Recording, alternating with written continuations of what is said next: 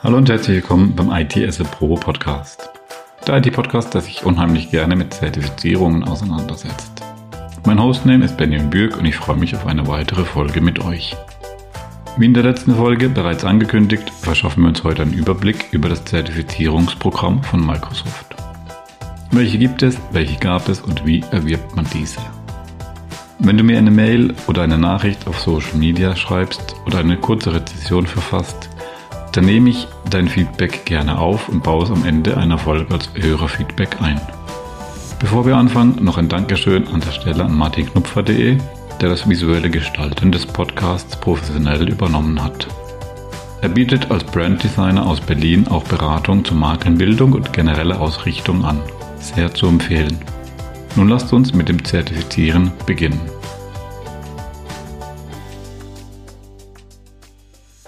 Wer mich persönlich bereits gegoogelt hat, auf LinkedIn folgt oder die Pilotfolge angehört hat, weiß, dass ich unter anderem und größtenteils Zertifizierungen von Microsoft habe.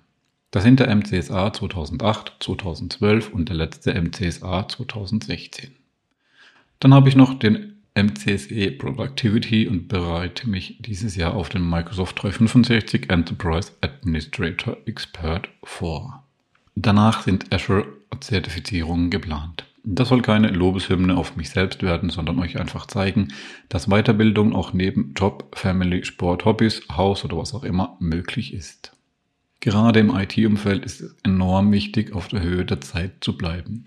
Mit den Zertifizierungen kann man seiner Karriere auf die Sprünge helfen oder am Laufen halten. Seinen persönlichen Wissensstand erweitern und belegen. IT-Firmen benötigen für ihren Partnerstatus zertifizierte Mitarbeiter. Die Episode könnt ihr unter windowspro.de nachlesen, da ich über das Thema Ende 2020 einen Artikel verfasst habe. Ich verlinke den natürlich in den Show Notes. In den letzten Jahren haben sich in und um die IT viele neue Berufsfelder entwickelt. Die Angebotspalette von Microsoft 365 wird stets ausgebaut. Mit Azure entstehen neue Möglichkeiten und auch mit Windows 10 geht Microsoft neue Wege im Bereich des Client Managements. Zusätzlich werden im Zuge der Digitalisierung neue Prozesse, Arbeitsweisen und Technologien erschaffen. Daher war es Zeit, dass Microsoft seine Zertifizierung mit Ausrichtung auf Cloud anpasst.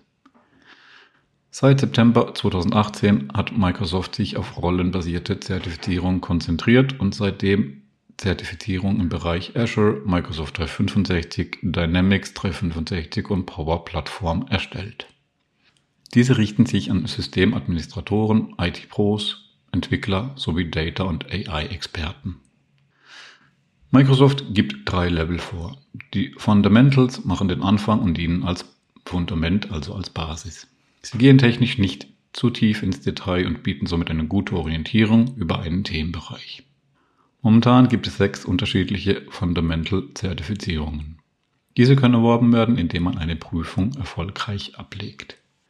Diese Prüfungen dienen nicht als Voraussetzung für andere Zertifizierungen. Also wenn man bereits vorhat, ein höheres Level zu erreichen, benötigt man die Fundamentals nicht zwingend, aber sie sind eine gute Möglichkeit, sein Thema zu finden. Das nächste Level ist der Associate. Der Associate ist vergleichbar mit dem eingestellten MCSA. Er richtet sich an die entsprechende Rolle, Interesse, Aufgabe, Jobbeschreibung oder Funktion. Der Titel kann mit Bestehen einer oder je nachdem zwei Prüfungen erlangt werden. Das dritte und höchste Level ist der Expert. Als Expert muss man eine oder mehrere Voraussetzungen in Form von absolvierten Prüfungen erfüllen. Hat man die entsprechende Prüfung bereits, kann man mit einer oder zwei weiteren Prüfungen den Status als Expert erlangen. Neben den drei Stufen hat Microsoft noch die Specialty-Zertifizierungen eingeführt. Verfügbar momentan für Azure SAP Workloads und Azure IoT Developer. Ich vermute, da werden noch einige folgen. Die bisherigen Zertifizierungen werden am 31. Januar 2021 eingestellt. Das bedeutet, es können dann keine Prüfungen mehr abgelegt werden und somit die Zertifizierung nicht mehr erlangt werden. Die Deadline hat Microsoft bereits mehrfach verschoben, aber diesmal sieht es endgültig danach aus. Sicherlich wird man das erworbene Wissen noch länger anwenden können und als Status dienen die Titel sicher weiterhin. Welche Zertifizierungen im Einzelnen eingestellt sind, könnt ihr dem Artikel entnehmen. Im Groben betrifft es die MCSAs und MCSEs. Bei manchen drückt Microsoft ein Auge zu. So ist zum Beispiel mein MCSE Productivity noch bis 2022 als Voraussetzung für den Microsoft 365 Enterprise Administrator Expert gültig. So bleibt noch etwas Zeit für das Upgrade. Für vorhandene Zertifizierung gibt Microsoft Empfehlungen raus. Der MCSE Core Infrastructure sollte sich den Azure Associate, den Azure Solutions Architect Expert und oder den Azure Security Engineer Associate anschauen. Der MCSE Productivity kann sich in Richtung Teams Administrator Associate, Messaging Administrator Associate oder Security Administrator Associate weiterbilden oder den besagten Enterprise Admin Expert.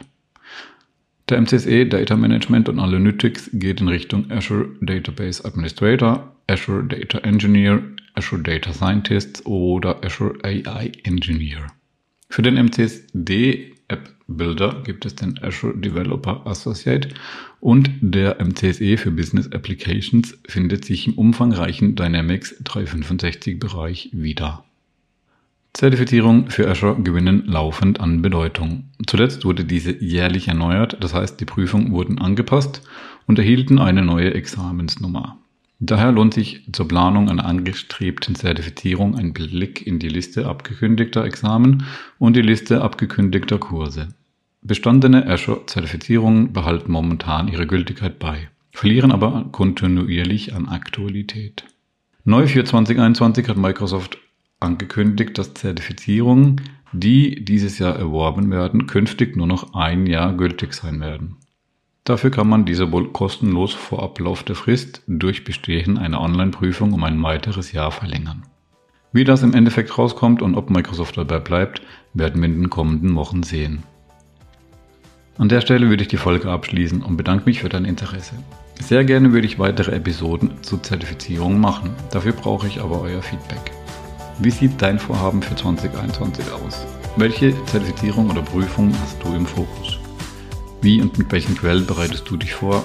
Was sind deine persönlichen Erfahrungen mit Zertifizierungen? Muss nicht unbedingt von Microsoft sein. Was haben sie dir gebracht? Schreib mir auf LinkedIn oder an podcast.itsepro.de. Ich packe die ganzen Links wieder in die Show Notes, auch den Blogbeitrag von Windows Pro. Jetzt bleibt nur noch die obligatorische Bitte, den Podcast zu bewerten.